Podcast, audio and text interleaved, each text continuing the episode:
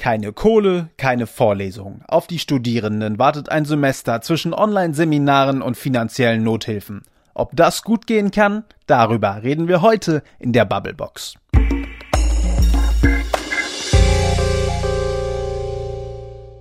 Maike. Frederik. Bist du eigentlich froh, im Moment nicht studieren zu müssen in Zeiten von Corona? Ich muss sagen, da bin ich richtig froh. Echt? Warum? Weil ich glaube, Oh, ich glaube, das wäre jetzt wirklich nicht cool. Also ich meine, Studieren ist ja auch cool, wenn man zusammen in die Uni geht und, ähm, weiß ich nicht, auf Partys geht und sonst was. Ich glaube, es wird jetzt einfach überhaupt gar keinen Spaß machen. Man würde nur zu Hause sitzen, vielleicht trotzdem seine Hausarbeit irgendwie versuchen zu schreiben mhm. und irgendwie ständig in den Bildschirm starren, weil man irgendwelche Vorlesungen online sucht, äh, online ansieht. Ich glaube ich glaub nicht, dass es so spaßig ist. Okay, ich bin froh, dass du nochmal die Kurve gekriegt hast und dass dein Studentenleben nicht nur aus mit Freunden in die Uni gehen und Partys bestand. Okay, nein, nein, natürlich, natürlich bin ich immer brav in alle Vorlesungen gegangen und würde mir natürlich auch jede Online-Vorlesung reinziehen. Was denkst ich du? Ich hatte jetzt mir? eher so dran gedacht, tatsächlich an Vorlesungen und Seminare und Hausarbeiten und so. Okay, da habe okay. ich nämlich gedacht, mhm. also ich hätte es eigentlich auch ganz gut von zu Hause schaffen können, ehrlich gesagt. Ja? Ich glaube schon, ja. Also in den Vorlesungen habe ich sowieso nicht mal zugehört, muss ich gestehen. Ich meine, so ein Referat in einem Seminar kann man mittlerweile auch digital halten. Und meine Hausarbeiten schreibe ich ja sowieso am Laptop. Und die meisten Bücher habe ich sogar schon vor drei, vier Jahren online bekommen. Also von daher, ich glaube, es hat ganz gut geklappt. Ja, schöner Stubenhocker-Student. Ein bisschen.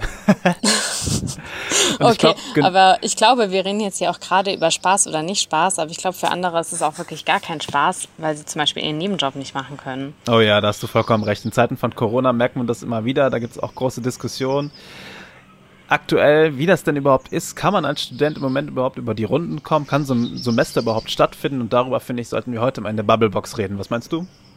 Auf jeden Fall. Perfekt, dann lass uns doch jetzt mal kurz gucken, was darüber im Netz so diskutiert worden ist.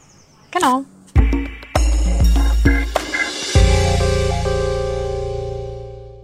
Wer noch so dämlich Spargelstechen vorschlagen will, Studenten müssen weiterhin am Studium teilnehmen. Online-Meetings zum Beispiel sind nicht mit allen Arbeitszeiten vereinbar. Man kann auch Geld zur Seite legen und nicht gleich alles für Gras und Alkohol ausgeben. Gibt genügend Studierende, die die Semesterferien Vollzeit arbeiten und die Geld managen können.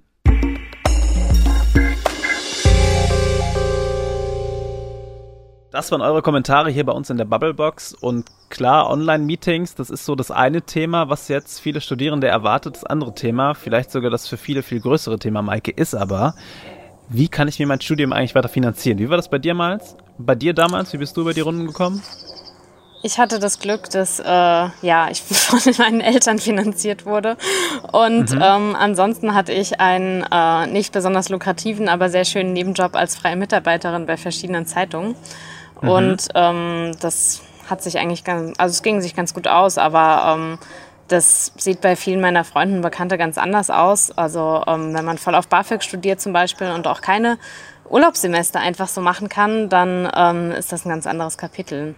Ja, ist echt so. Bei mir war es ein bisschen anders. Ich habe mein Studium selbst finanziert. Ich habe zum Glück BAföG bekommen und habe auch nebenbei ein bisschen bei verschiedenen Medien gejobbt, wie man das ja in unserer Branche so üblicherweise macht.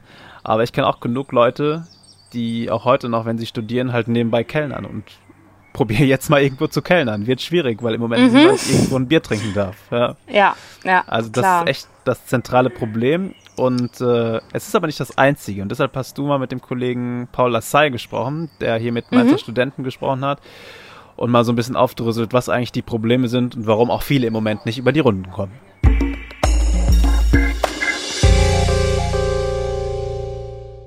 Viele Studenten arbeiten ja neben dem Studium in so kleinen Nebenjobs, die sich häufig irgendwie sind die in der Gastronomie oder an solchen Orten angesiedelt, die jetzt besonders natürlich durch die Anti-Corona-Maßnahmen betroffen sind, also wo die Läden zu sind und ähm, wo die Studenten ja auch nicht ähm, fest angestellt sind. Das heißt, die bekommen nur Geld, wenn sie wirklich da auch arbeiten. Und da das ja auf ähm, jetzt zumindest mittelfristige Sicht erstmal äh, weiterhin nicht stattfinden wird, kommt da so der ein oder andere wahrscheinlich in finanzielle Nöte.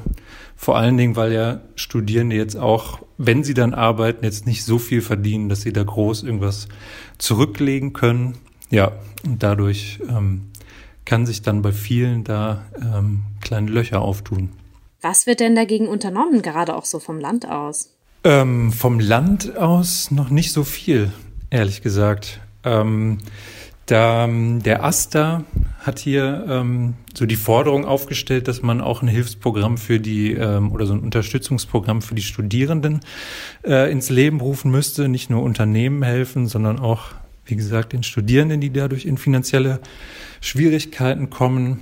Und ähm, ja, aber die Antworten vom Land waren da bisher sehr zurückhaltend ähm, weil der AStA auch darauf hingewiesen hat, dass das ähm, ja nicht nur Kredite sein sollen, wenn, wenn überhaupt Unterstützung, sondern dass man, weil das ja unverschuldet die Leute da reinkämen und es auch nicht so leicht irgendwie wieder aufholen könnten, dass man da auch irgendwie so direkte Unterstützungsleistungen daran denken sollte. Und ähm, ja, vom Land wird er vor allen Dingen dann auf sowieso schon laufende Stipendienprogramme verwiesen und darauf, dass man ähm, beim BAföG wenn das jetzt neu ähm, nochmal aufgesetzt wird, das Gesetz, dass man dann darauf hinwirken will, dass ähm, das vereinfacht wird in bestimmten Branchen wie der Gesundheitsbranche oder auch in der Landwirtschaft oder noch ein paar anderen Branchen ähm, da nebenher mehr äh, noch verdienen kann und trotzdem irgendwie BAföG bekommt. Ja, aber an konkreten Maßnahmen jetzt, um den Studierenden direkt zu helfen, äh, da ist noch nicht so viel zu hören. Dann wird ja viel darüber diskutiert, was macht man mit dem kommenden Sommersemester, wenn es tatsächlich ein Fernsemester wird. Wie würde das eigentlich funktionieren? Man bereitet sich hier bei der Uni Mainz natürlich schon darauf vor. Also es wurde so ein Sonderfonds angelegt mit 250.000 Euro, um irgendwie so Equipment und sowas in den ähm, einzelnen Fachbereichen da anzuschaffen und sich auf diese Umstellung vorbereiten zu können. Und dann haben sie so ein Kompetenzteam ins Leben gerufen, das das ähm, die Dozierenden dabei unterstützen soll, wenn sie ihre äh, Veranstaltungen auf digital umstellen wollen. Und sie haben auch so eine Website ins Leben gerufen, wo man, wo ganz viele Fragen sehr praktisch ähm, beantwortet werden. So wie kann ich meine Vorlesung irgendwie auf digital, auf webbasiert umstellen? Wie kann ich mein Seminar umstellen? Wie kann man Referate halten? Wie kann man eine Diskussion im Internet gut führen? Und ähm, ja, diese ganzen Fragen werden da beantwortet und ähm, ja, ich finde auch ganz relativ praxisnah beantwortet, weil es oft auch einfach erklärt wird, was eigentlich auch nicht geht, weil ähm, viel ja auch davon abhängt, nicht nur was die Uni-Seite und die Dozierenden für technische Möglichkeiten haben, sondern das muss ja auch bei den Studierenden irgendwie alles vorhanden sein. Oft wird ja geklagt, die deutschen Unis seien digital überhaupt nicht fit. Sind wir ja eigentlich in Mainz bereit für ein Online-Semester? Schwierig zu sagen.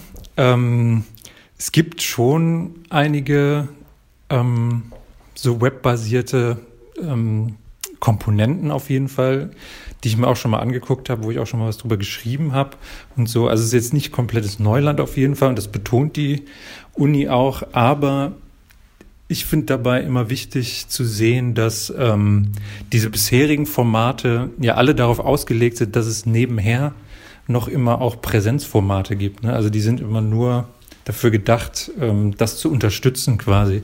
Und diese, die Lernerei, also diese eher irgendwie stumpferen Sachen oder so, dann irgendwie interaktiv zu Hause zu machen, damit dann im, im Seminar ähm, mehr Zeit ist zum Diskutieren und irgendwie so zum Austausch. Und ähm, aber alles jetzt in den digitalen Raum zu verlegen, ist, glaube ich, unglaublich schwierig und kann wahrscheinlich keine Universität so von, von jetzt auf gleich. Und ähm, das hat die Uni auch nochmal auf dieser Webseite auch betont, dass sie auch weiterhin sich natürlich als Präsenz-Uni irgendwie sieht und ähm, egal, in wie, wie groß diese Umstellung jetzt auch wird, falls es ein, so, ein, so eine Art Fernsemester gibt, wo es nur digital läuft, aber dass man auf jeden Fall zu diesem Präsenzbetrieb ähm, zurückkehren will und dass es immer nur als Unterstützung gedacht ist, das Digitale.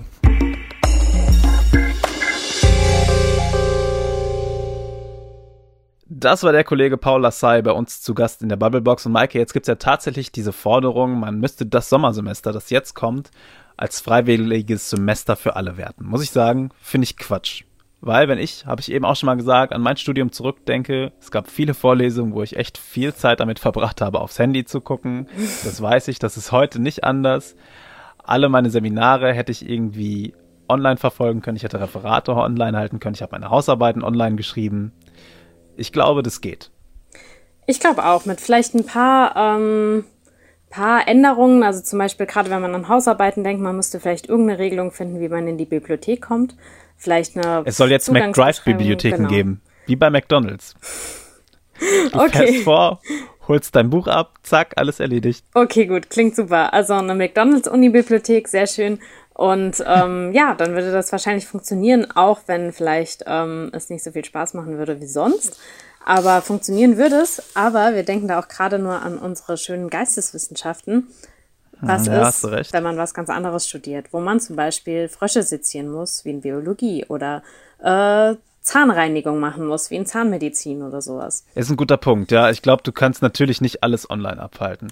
Also du wärst dann derjenige, der dieses Semester Zahnreinigung und Frösche sezieren nur gesehen hast, weil es dein Prof halt online vorgemacht hat, du es aber nie genau. nachmachen konntest, weil das zu Hause im Wohnzimmer einfach nicht geht. Also ich glaube, die wird am Ende, wenn du einen Arbeitgeber suchst, niemand nachweisen können, dass du derjenige bist, der das eben nur gesehen und nicht mhm. gemacht hat, aber trotzdem entsteht dir daraus halt ein Nachteil. Und ich finde, dann ist das zentrale Element, dass du einfach einen fairen Umgang garantierst dass Leute ja. sowas zum Beispiel freiwillig nachholen können.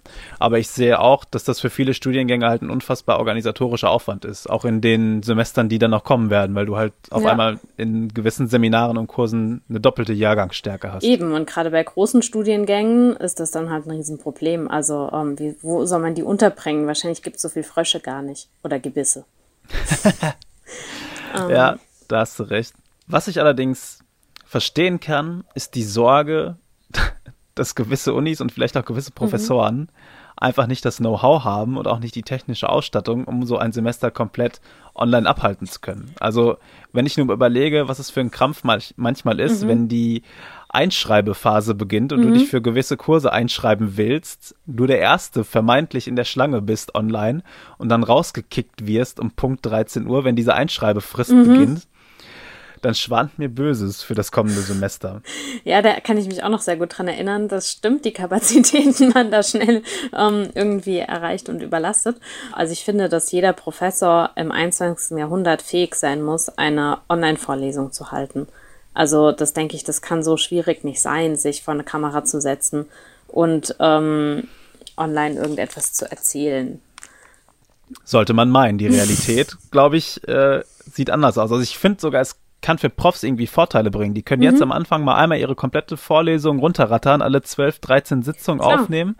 Hast du Ruhe, musst dich eigentlich nur noch um die Rückfragen kümmern, die ja wahrscheinlich in überschaubarer Zahl per Mail kommen werden. Vielleicht sogar per Mail ein bisschen mehr als live dann im Hörsaal. Mhm. Aber trotzdem hast du als Prof dann irgendwie auch vielleicht sogar Zeit mehr zu forschen, was ja manch ein Prof ohne ihm Böses unterstellen zu wollen, lieber macht, als zu lehren. Das denke ich auf jeden Fall. Also ich hatte sogar einen ähm, Professor, der zu meiner Zeit schon einfach eine Online-Vorlesung gegeben hatte, weil er keinen Bock mehr auf uns hatte. Wir waren ihm cool. irgendwie zu laut und dann hat er einfach beschlossen, nee, mache ich nicht mehr und hat sich in sein Büro gesetzt und ich glaube, der hat tatsächlich dann auch die nachfolgenden Semester immer dieselbe Vorlesung einfach ähm, gezeigt. Hm, kann, man, kann man machen, muss man nicht. Ähm, weil ich denke, naja, also das ist nicht der Sinn von Lehre, dass du einfach ähm, komplett an deinem Publikum praktisch vorbeiredest. Ich finde, Mike, es gibt zwei zentrale Punkte. Wenn man merkt in ein paar Wochen, dass diese ganze Online-Uni nicht funktioniert, da muss man tatsächlich schauen, ob man dieses Semester nicht doch in ein freiwilliges Semester umwandelt. Also ich finde, da muss man Fehler auch eingestehen. Mhm. Ähm, weiß nicht, ob man das dann bundesweit einheitlich regeln kann. Wahrscheinlich nicht. Dann müssten halt einige Unis zu ihren Schwächen stehen und sagen, okay, wir werten dieses Semester nicht mit all den Problemen, die dann mhm. noch folgen. Und Punkt zwei ist für mich, wenn es Studenten gibt, die aus welchen Gründen auch immer, weil sie technisch nicht ausgestattet sind oder vielleicht auch, weil sie finanziell nicht mithalten können, dieses Online-Semester nicht so abhalten können, wie sie es mhm in einer normalen Präsenzuni tun könnten, dann müsste man für diese Studenten, Studierenden Ausnahmeregelungen finden. Ich finde, das sind für mich zwei Kernpunkte bei dieser ganzen Geschichte, ja. wie das kommende Semester stattfindet. Auf jeden Fall, gerade letzteres finde ich wichtig, gerade wenn man sagt, das ist ein freiwilliges Semester. Ähm, als BAföG-Studierender kann man ja nicht so, also darf man ja nicht so viel länger brauchen als ähm, als die Regelstudienzeit. Und das wäre natürlich höchstgradig unfair, wenn das dann zum Überschreiten der Studienzeit führen würde oder sowas. Also ich glaube, da muss man echt irgendwie gucken, dass man dann sagt, okay, das Semester zählt auch in dem Sinne gar nicht. Es zählt auch zeitlich nicht. Da sind wir schon bei einem guten Punkt, weil dann sind wir ja bei dieser Studienfinanzierung jetzt mhm. angekommen. Da finde ich es zum Beispiel echt cool, dass man es geschafft hat, beim BAföG jetzt ein paar Schrauben zu lockern, dass du sagen kannst, okay, meine Voraussetzungen haben sich geändert, meine Eltern mhm. sind in Kurzarbeit, haben jetzt nicht mehr so viel Geld, hier, das ist meine aktuelle Lage, so sieht's aus, ich habe keine Kohle, prüft meinen Antrag nochmal und dann kriegst ja. du ja tatsächlich einen Aktualisierungsantrag und auch schnellere Kohle. Das finde ich, ist jetzt echt mal ein gutes Ding. Also das ist immer noch bürokratisch, aber für Deutschland schon echt auf jeden Fall ein bisschen weniger bürokratisch. Ja, also ich hoffe ja. auch, dass es äh, nicht nur auf dem Papier ähm, wirklich schnell und unbürokratisch funktioniert. Ich habe jetzt noch von keinem gehört, der das ähm, beantragt hat, ob es wirklich schnell funktioniert hat. Ich hoffe es sehr. Alles andere wäre echt total peinlich mal wieder, muss ich sagen. Also Bürokratie ist ja was sehr Relatives, finde ich, Maike. Jeder, der mal am BAföG-Antrag ausgefüllt hat, weiß, was das bedeuten kann, wie viel Zettel man da ausfüllen muss.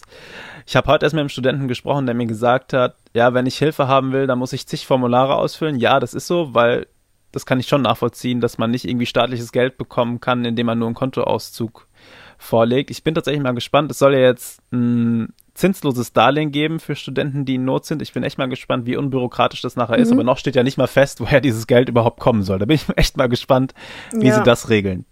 Dann ist ja nur die Frage, wo kann man als Student eigentlich im Moment arbeiten? Also wir haben es ja auch am Anfang schon gesagt, mhm. viele Jobs sind weggebrochen, gerade so im Büro oder halt in Kneipen. Ist Spargelstechen was für Studenten? was findest du? Puh, also erstmal hört sich das an wie eine ganz tolle Idee und das ist ja auch irgendwie naheliegend, aber wenn ich mir jetzt vorstelle, Spargelstechen wirst du nicht abends machen, wie zum Beispiel Kellnern, sondern du machst es vermutlich tagsüber. Und ähm, ja, dann ähm, kannst du tagsüber ja nicht mehr studieren.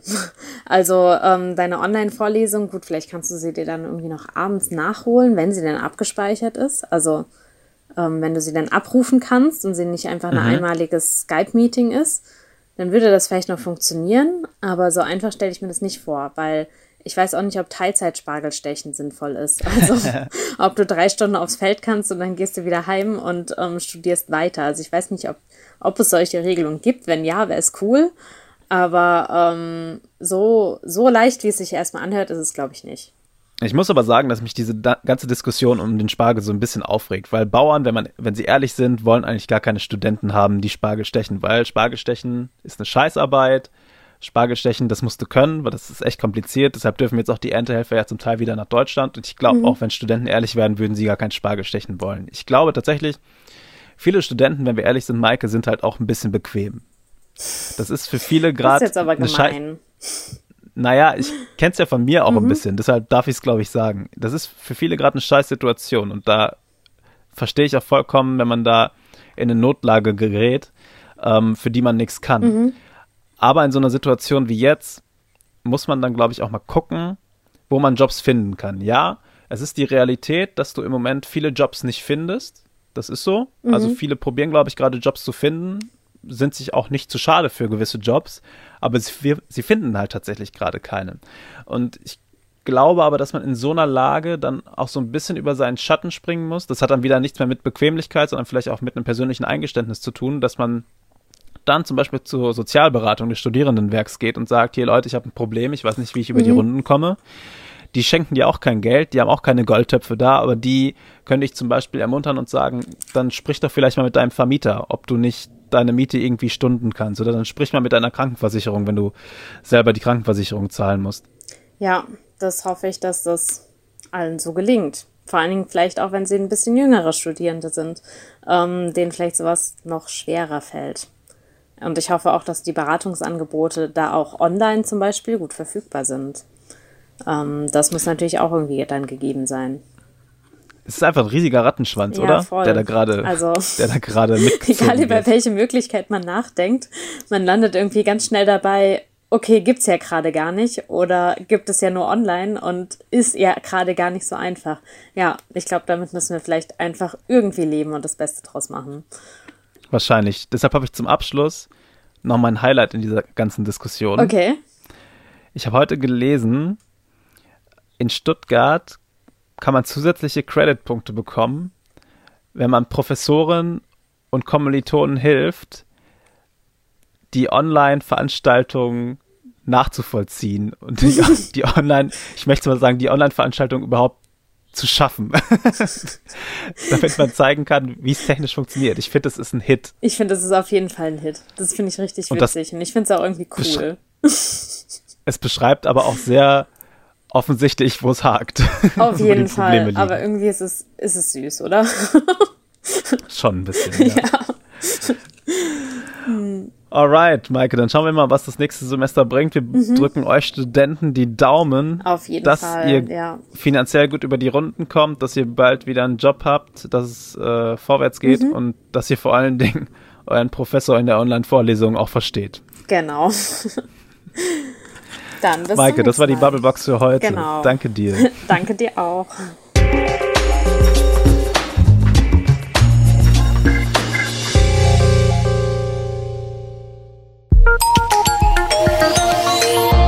Ein Angebot der VRM.